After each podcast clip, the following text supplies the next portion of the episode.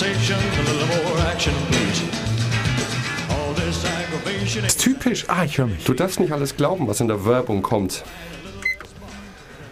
Hallo Chris. Hallo Mix.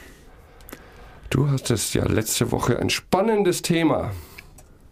Ja. KKK. Ja, Was war's? Konzentration, Klarheit, Kreativität. Kreativität, genau. Und das eine beruht auf dem anderen. Genau, es geht aber los mit Klarheit. Du Klarheit. Klarheit.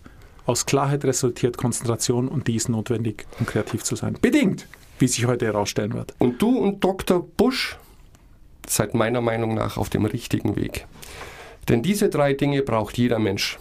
Und die braucht jeder Mensch so sehr, dass letzte Woche ich in der Zeitung gelesen habe, ein spezielles Café in Tokio eröffnet hat.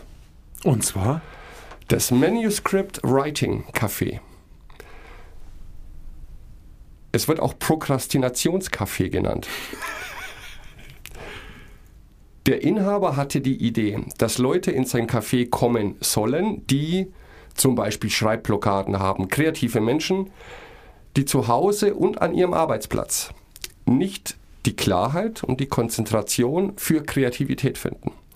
Das heißt, die bezahlen Eintritt. Die können konsumieren, was sie möchten. Das kostet nichts. Es gibt nur eine Voraussetzung. In dem Moment, wo die das Café betreten, müssen sie sich am Tresen melden, ihren Namen angeben und was sie heute vorhaben und in welchem Zeitraum. Wie viele Wörter sie schreiben möchten oder was am Ende des Tages rauskommen soll. Und dann kannst du zwei Varianten bestellen. Die milde Version, dann wirst du beim Verlassen des Cafés nach deinen zum Beispiel gebuchten drei Stunden gefragt, wie es gelaufen ist und ob du dein Ziel erreicht hast. Es gibt auch die etwas aggressivere Version, wo der Betreiber regelmäßig einfach hinter dir steht und dir zuschaut, was du tust. ich meine, man könnte das jetzt abtun als typisch japanisch. Ja?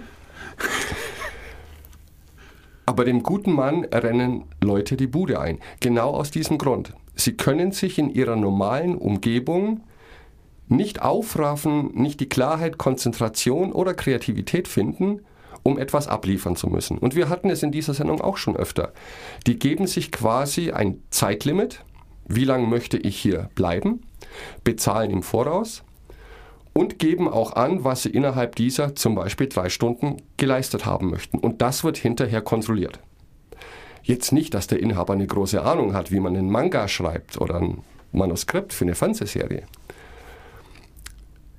Aber da waren auch Interviews mit Leuten, die in dem Café saßen, die sagten, das hilft ihnen unglaublich. Die wissen genau, die Uhr tickt und die wissen genau, es gibt keine Ablenkungen. Sonst keine SMS, muss man alles abstellen.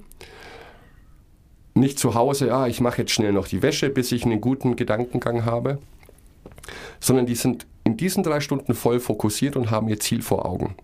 Und die Blöße hinterher sagen zu müssen, ich habe dir jetzt drei Stunden bezahlt und ich habe nichts geleistet, das ist für viele Ansporn genug, in die Gänge zu kommen. Finde ich sehr charmant, diese Idee. ich finde die Idee auch sehr gut. Und es ist ja, es ist immer so, es ist bei uns auch so. Die, die, wir haben es oft besprochen, es ist genial, wenn du einen Zeitraum hast, in dem du nichts anderes machen kannst, als konzentriert zu arbeiten. Und sowas ergibt sich, also meine Highlights sind eben auf einen Zug warten oder in einem Zug sitzen. Das ist perfekt. Und interessanterweise ist auf einen Zug warten noch perfekter als in einem Zug sitzen. Denn auf einen Zug warten ist, hat noch mehr Abwechslung, hat noch eine neue Umgebung. Im Zug sitzen bin ich gewohnt als Zugfahrer. Wenn ich allerdings an einem Bahnhof ankomme und ich habe jetzt eine Stunde 15, bis der Anschlusszug weiterfährt, was durchaus passieren kann, dann weiß ich, ich suche mir jetzt einen Kaffee und habe jetzt eine Stunde und zehn Minuten Zeit, etwas zu tun.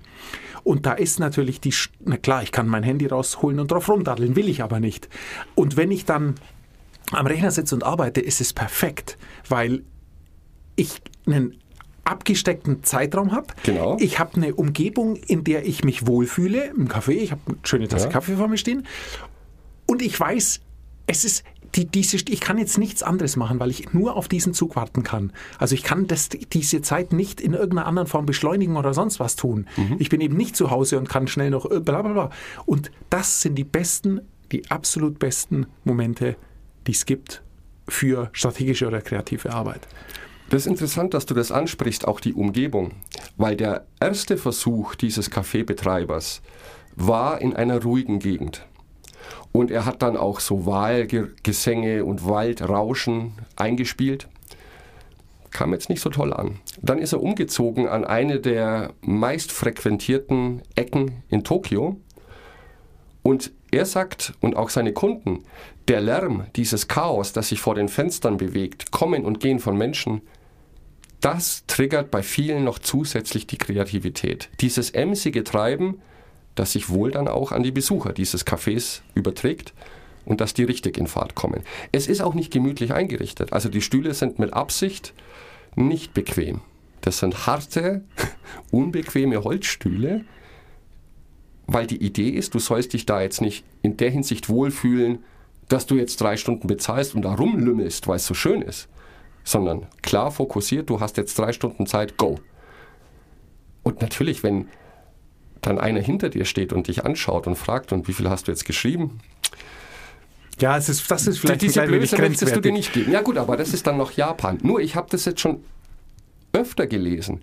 Nicht so etwas Konkretes, nur Cafés, in die du gehen kannst, für die du nicht bezahlen musst, was du konsumierst, sondern für die Zeit, die du da drin verbringst. Das ist momentan schwer im Kommen. In vielen Metropolen der Welt. Es ist interessant, also die erstmal dein, dein Link auf die Holzstühle. Wir sitzen hier ja auf sehr harten Holzstühlen. Ähm, drum dauert die Show 30 und Minuten nicht. Eine Stunde 30. Nein, aber ähm, die, dieses Treiben und dass dieses Treiben die Kreativität anregt, da bin ich zu 100 Prozent bei dir. Ähm, da muss man nämlich einfach nur unterscheiden zwischen einer Ablenkung, die einen stört und einer Ablenkung, die einen eher antreibt. Naja, ich glaube, es ist keine klassische Ablenkung. Das ist wie ein Hintergrundgeräusch, das aber nach Produktivität klingt. Viele Menschen, die zielstrebig irgendwo hingehen. Genau, das, das meine ich aber. Also Ja. so äh, ähm, Geräusche oder eine Geräuschkulisse oder eben Ablenkung, die dich persönlich nicht anspricht, kann Mhm. Okay. förderlich sein für Kreativität und für Motivation zu arbeiten. Erst wenn neben dir einer sitzt und telefoniert und du einmal in dieses Telefonat eintauchst oder dich einmal dadurch genervt fühlst, kommst du nicht mehr raus. Dann ist es eine Ablenkung, die wirklich ätzend ist. Oder eben, wenn dein Telefon klingelt. Aber ich glaube, so ähm, Ablenkung, die von fern kommt, eben Straßenlärm oder auch Leute, die sich diffus unterhalten oder Ja, sowas. genau. Solange man nicht wechselt von seinem eigenen Thema auf die äh, äh, Unterhaltungen dazu hört, ist es, glaube ich, genial. Ich finde es ja sehr spannend, dass anscheinend in unserem Wohnumfeld und in unserem Arbeitsumfeld bestimmte Dinge fehlen, weil Menschen gezielt diese Umgebungen verlassen und sich eine neue Umgebung suchen, um dort ihre Arbeit zu machen, für die sie eigentlich einen Arbeitsplatz hätten. Ob jetzt zu Hause oder woanders. Ja, es liegt wahrscheinlich an der maximalen Ablenkung, die man sowohl zu Hause als auch in, am normalen Arbeitsplatz erfährt. Weil eben die, die, die Tendenz geht zu einer Open-Door-Policy. Jeder kann immer mit jedem sprechen, was wir schon oft genug gesagt haben, was wir beide für einen großen Irrtum halten. Aber es ist einfach in ganz vielen Büros oder sehr viele Büros sind auch noch Großraumbüros. Ja. Und ähm, da ist es eben nicht so, dass dich das Treiben, das quirlige Treiben motiviert, weil du permanent mit eingebunden wirst in dieses Treiben. Wenn du da sitzt und arbeitest und alle lassen dich in Ruhe, dann ist es wunderbar. Aber wo findet das statt? Also das Großraumbüro hat ja genau die Idee, dass jeder alles mal so mitbekommt und sich immer dann einklinken kann, wenn er was dazu beitragen kann. Aber sonderbarerweise funktioniert das nicht. Ich kann mich da an meine Studienzeit erinnern, dass wenn ich für eine Prüfung gelernt habe, habe ich das am liebsten in der Bibliothek der Universität getan. Nicht, weil es da ruhig ist. Diese Ruhe hatte ich zu Hause auch.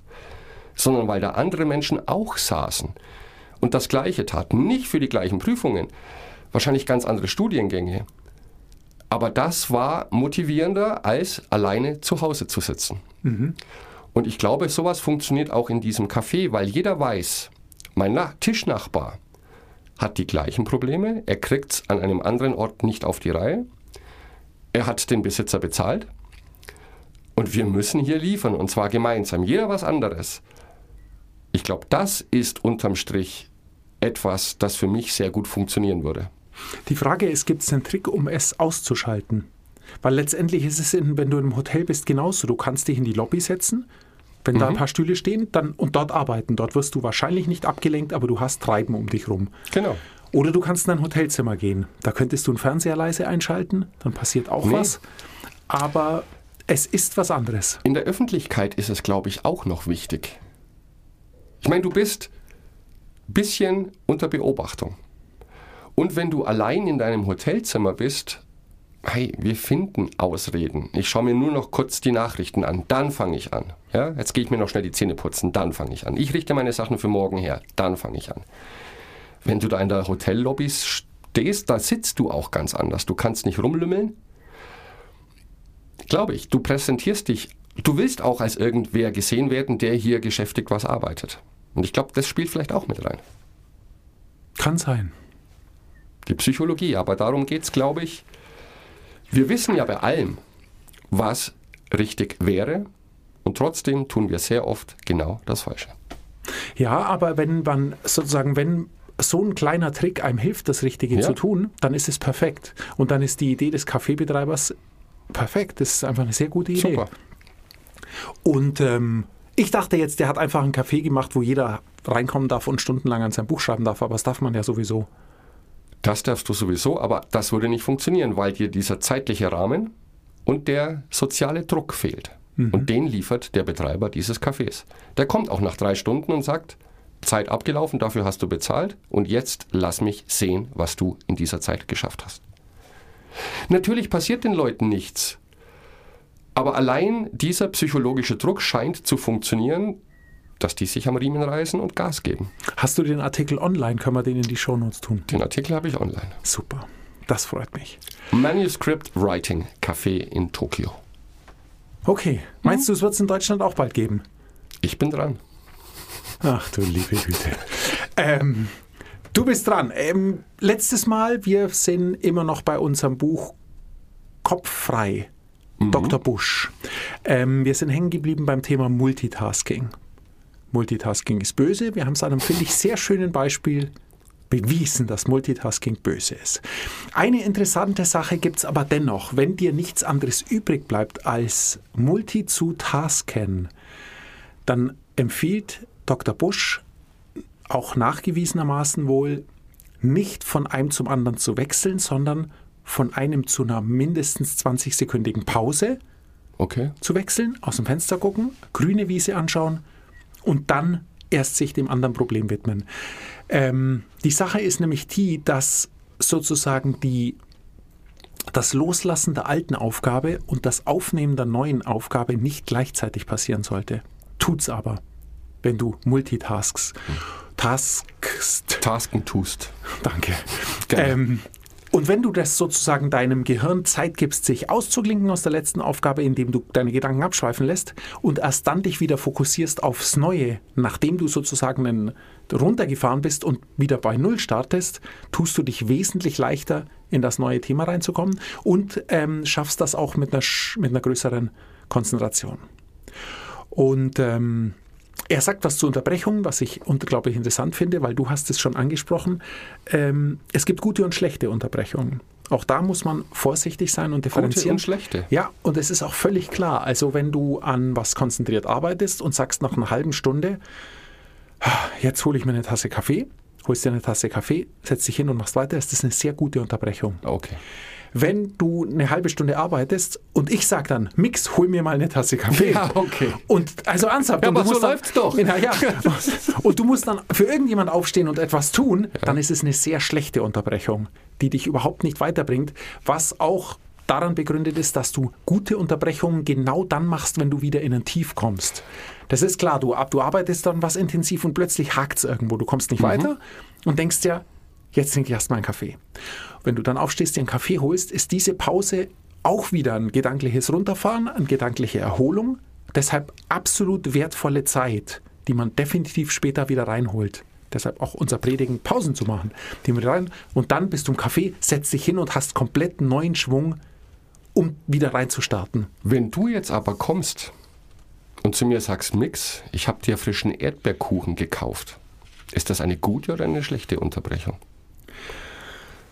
Ach, sagen wir mal so, es, äh, meistens werden Unterbrechungen ja dankbar angenommen, wenn man am Arbeiten ist. Oh ja, Und- vor allem für Erdbeerkuchen. Vor allem für Erdbeerkuchen. Aber wir sind ja immer etwas ergebnisorientiert bei dem, was wir hier diskutieren. Und da ist es eher schlecht. Okay. Weil es ist wie natürlich aufwachen und vom Wecker aufwachen. Natürlich aufwachen ist immer besser, weil du dann aufwachst, wann es passt und nicht, wann es für jemand anderen passt. Und wenn es auch nur zehn Minuten dazwischen liegen, macht es doch einen großen Unterschied für deine Performance am Anfang des Tages. Und genauso ist es mit Unterbrechungen auch. Und dies, dieses Abschirmen, auch in deinem Café, ähm, letztendlich geht es immer darum, dass wir fokussiert arbeiten oder dass wir konzentriert arbeiten. Und auch das sagt der, der Bush ja auch. Ähm, er vergleicht unser jetziges Leben, was ich auch sehr spannend finde, oder die Art, wie wir unser jetziges Leben führen, mit Computern. Dass wir als Mensch immer mehr versuchen, wie Computer zu werden. Dass wir versuchen, immer schneller zu arbeiten, dass wir versuchen, immer mehr zu arbeiten und dass wir eben versuchen, möglichst viele Dinge vermeintlich gleichzeitig oder sofort zu lösen. Er hat da eine, eine Studie rausgezogen, dass ähm, 70 Prozent aller Angestellten, die an Computerarbeitsplätzen arbeiten, innerhalb welcher Zeit auf eine E-Mail reagieren. Also nach welcher Zeit nach E-Mail-Eingang, den sieht man ja rechts unten. Ja. Welche Sekunden, Zeit, das sind Sekunden. Nach, nach 10 Sekunden Ja. im Schnitt lesen 70 Prozent aller Angestellten jede hereinkommende E-Mail. Ja. Was wirklich krass ist. Was mir jetzt wieder ein bisschen weniger vorkommt, ist, es sind elf Stück im Schnitt pro Stunde. Nur du musst es dir auf der Zunge zergehen lassen. Das ist ja fast jede fünf Minuten Mhm. eine E-Mail, die innerhalb von zehn Sekunden gelesen wird. Und das finde ich schon sehr, sehr krass.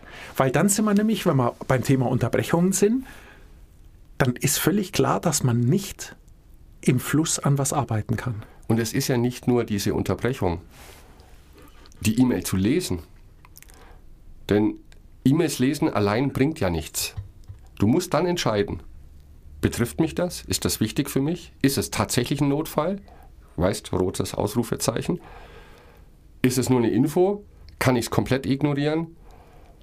Das finde ich sehr mühsam und tatsächlich auch ermüdend. Diese psychische Erschöpfung am Ende eines Tages, obwohl wir den ganzen Tag auf einem Stuhl sitzen, rührt unter anderem daher. Bin ich fest davon überzeugt.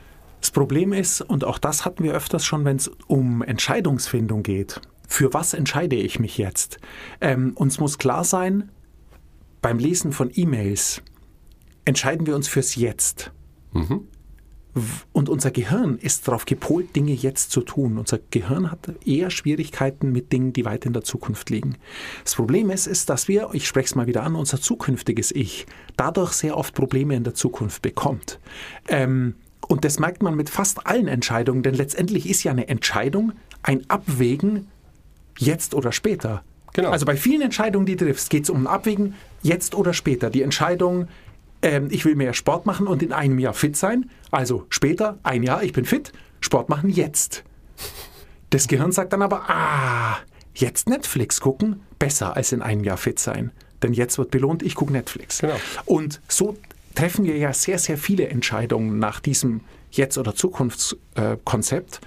Und ähm, beim E-Mail-Lesen ist es eben genauso, weil der Impuls so stark ist, kurz zu gucken, was es ist und auch die Belohnung so schön ist, ganz schnell die Sache dann zu bearbeiten. Wenn man sich entschieden hat, mache ich es gleich, gebe ich es weiter oder lasse ich es liegen. Und ähm, die Schwierigkeit, oder wenn man sich mal äh, äh, Lebensläufe anschaut von kreativ Schaffenden, dann merkt man schon, dass es schon immer für die Leute ein großes Problem war, konzentriert zu arbeiten.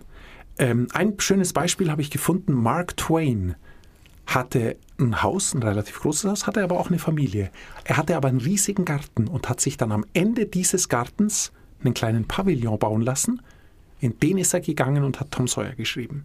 Er ist dort hintergepilgert, weil er wusste, dann kommt meine Familie nicht wegen jedem Kack zu mir. Und dort hat er es geschrieben. Also schon vor vielen, vielen Jahren, wo es noch keine Messenger oder sonst was Dienste gab, gab es das Problem der Ablenkung. Und es liegt nicht nur an den Geräten, die uns ablenken, sondern es liegt an den Menschen, die sich gerne ablenken lassen. Und das sind wir alle. Da darf man sich, glaube ich, auch nichts vormachen, gerade wenn man sich das vor Augen hält, dass es dieses Problem schon ewig gibt. Viele, wenn du sowas, wenn du da mal googelst, die haben sich dann selber eingeschlossen, die Genau. haben die Türklinken weggeschraubt von ihren Türen, haben doppelte Türen bauen lassen, nur dass sie sozusagen sich selbst zwingen, nicht abgelenkt zu werden. Ja. Also Aber eben- anscheinend ist das menschlich. es ist menschlich, ja, nein, worauf ich, raus will, worauf ich raus will, ist, dass wir nicht alle Schuld den Handys geben dürfen. Nein. Bei allem, was an, ab, weil wir sagen immer, ja, wir müssen nur unser Handy ausschalten, dann können wir uns einfacher, aber- konzentrieren. Da wird nichts draus. Wir müssen uns schon mehr einfallen lassen, als unsere Handys auszuschalten. Und deshalb gefallen mir eben so Ideen wie dieses Café so gut. Das mag jetzt übertrieben klingen, ist es aber, glaube ich, nicht, weil du kannst übertrieben. dort super gute und wertvolle Kreativzeit erkaufen. Keine Ahnung, was es dann kostet. Und einen Kaffee kriegst du vielleicht auch Du, noch das dazu, der kostet, schmeckt. die ersten 30 Minuten kosten 1 Dollar und jede weitere Stunde 2. Also, im Prinzip weiß ich gar nicht, wie der gute Mann Geld verdient, wenn du Kaffee so viel haben kannst, wie du willst. Ja, frage ich mich auch. Hm? Okay, vielleicht gibt es das nicht mehr lange. Und du solltest dir das Konzept auch nochmal überlegen, bevor du jetzt Naja, bei mir würde das Stadt... schon 20 Euro kosten. Und eine halbe Tasse entkoffinierten Kaffee. Nein, aber es geht tatsächlich darum, wie wir uns selber austricksen. Ich sage das so oft. Ähm, ja, und wenn es der Weg ist, sich einzuspannen, mit Zeitschaltuhr, die geht erst nach drei Stunden wieder auf, egal was passiert. Und dann bist du gefangen mit deinen Gedanken, was manchmal auch ein bisschen problematisch ist, finde ich. Ist es auch, aber ähm, es ist hilfreicher, als ständig ähm, sich damit zu retten, dass man externe Dinge konsumiert. klar. also sich über jeden schweren Punkt, in dem man gerade ist, darüber zu retten, wenn man sagt, dann schreibe ich halt eine Mail oder beantworte eine oder ich gucke kurz meinen Status äh, auf meinen sozialen Medien an. Da ist es besser, auch mal durch ein Tal zu streiten und schreiten und das dann durchzuziehen. dann müssten wir uns theoretisch doch auch, wenn wir mit Kalendern arbeiten, Termine mit sich selber, einen Termin, Denkzeit. Punkt. Oder, und jetzt kommt das Spannende, Langweilzeit. Wir wollten über Langweile sprechen und ich finde, das machen wir jetzt noch kurz. Ähm, in Virginia, der Universität von Virginia, wurden 250.000 Kreativitätstests ausgewertet, die in, in den letzten 20 Jahren gemacht wurden. Das Ergebnis ist, dass unsere Kreativität konstant abnimmt, sofern man die mit solchen Tests messen kann. Wenn die sich so viel Mühe geben, gehe ich mal davon aus, die haben sich da was Gutes überlegt. Ähm, gleichzeitig, auch das ist geprüft worden, ist der durchschnittliche, durchschnittliche Intelligenzquotienten leicht angestiegen. Daran liegt es also nicht. Also unsere Kreativität, die durchschnittliche Kreativität von den 250.000 Leuten, die jetzt mal als Querschnitt gelten, hat abgenommen. Konstant. Soweit man das messen kann. Die Frage ist nicht beantwortet, warum. Es gibt aber zwei Theorien, die ich eigentlich ganz gut finde. Zum einen die Theorie des Stress. Wir haben mehr Stress, zunehmend mehr Stress und Stress killt Kreativität. Wir sind jetzt schon im dritten Kapitel, du hast Kreativität. Glaube ich bedingt, denn dieses, wir haben mehr Stress als Leute früher, sagt, sagen schon immer alle. Schon vor 500 Jahren haben die Leute gesagt, dieser Stress, ich muss noch das, die Erde reinholen, äh, die, die Ernte reinholen, da hinten ist schon schwarzer Himmel, ich halte es nicht mehr aus. Ähm, deshalb glaube ich das nicht. Was aber sein kann und was interessant wäre für uns, die zweite Theorie ist die, dass wir uns nicht mehr langweilen. Ha, wir langweilen uns nicht mehr. Oder, das ist jetzt, ich habe schon ein klein wenig weiter ausgeholt. Das Problem ist, dass wir permanent Möglichkeiten haben, uns zu beschäftigen und uns Okay. abzulenken. Und dass das die Kreativität hemmt. Und jetzt denk an uns selbst oder an die Erfahrung, die du gemacht hast. Du sitzt im Bus und schaust aus dem Fenster. Dann ploppt eine Idee auf. Du stehst unter der Dusche, dann ploppt eine Idee auf. Du fährst mit dem Fahrrad eine Radtour, plötzlich, du sagst nichts, du denk, denkst auch noch nicht wirklich an was und plötzlich hast du eine gute Idee zu was. Ähm, ich glaube, das ist der ganz große Schlüssel für Kreativität. Ja. Und damit, er, er, der Dr. Busch beschäftigt sich auch fast mit nichts anderem mehr im dritten Kapitel, als dass wir zu der Fähigkeit zurückfinden müssen, ich will jetzt nicht sagen, Langeweile zuzulassen, weil Langeweile ist jetzt wirklich eher was, was Kinder noch haben Ja, und auch übrigens haben sollen. Negativ. Es ist Wort. negativ besetzt, ja, weil Ja. Ich aber- weiß nicht, was ich tun soll. mir ist so langweilig. Genau. Ähm, du, es ist interessant, weil du sagst, wenn, wenn du guckst, warum, also im, im Internet guckst, zu Langweile, dann steht meistens nur der Begriff Langweile und Kinder. Und da ist sich, sind sich wohl alle einig, dass Langweile für Kinder gut ist. Also man soll sie nicht überschütten mit Spielzeug. Man tut ihnen keinen Gefallen dazu. Auf unsere Welt bezogen, überschütte dich nicht mit Info. Es tut dir nicht gut. Also man kann es eins zu eins übertragen. Man soll Kindern eine anregende Umgebung schaffen, die sie animiert, selbst etwas zu unternehmen. Da sind wir wieder bei deinem Café. Also viele Dinge treffen einfach für uns ganz genauso zu. Klar. Und letztendlich kommt es dann doch, dann gehen nehmen wir einen anderen Begriff wie Langweile, aber dann kommt es doch auf etwas an, dass wir aufhören, uns abzulenken oder uns sofort, sobald wir ein paar Sekunden Zeit haben, in denen wir nicht wirklich eine Aufgabe haben, uns, was wir dann tun, unser Handy zu schnappen und irgendwas nachzuschauen, irgendwas, um uns zu unterhalten. Das sollten wir mal aufhören. Wir sollten es vielleicht mal wieder eine S-Bahn-Fahrt lang zumindest aushalten, nicht nichts zu machen und einfach nur aus dem Fenster zu gucken. Da Außer die S-Bahn fährt im Untergrund, dann ist aus dem Fenster gucken nicht so schön. Dann guckt man sich die Genau, Leute an genau. oder sonst was. Also das finde ich eine echt gute Übung. Das ist wirklich eine praktikable Übung, dass man einfach in einem Moment, wo du immer dein Handy zückst und was guckst, weil du jetzt noch zwei Minuten auf irgendwas warten musst, dass du es dann nicht machst, sondern einfach die Arme verschränkst und guckst. Da, da gibt es doch das schöne Wort, ich weiß nicht, ob das heute noch gebraucht wird, Müßiggang. Ähm, sich einfach treiben lassen. Denn ich verstehe schon, was du sagen möchtest oder der Herr Busch.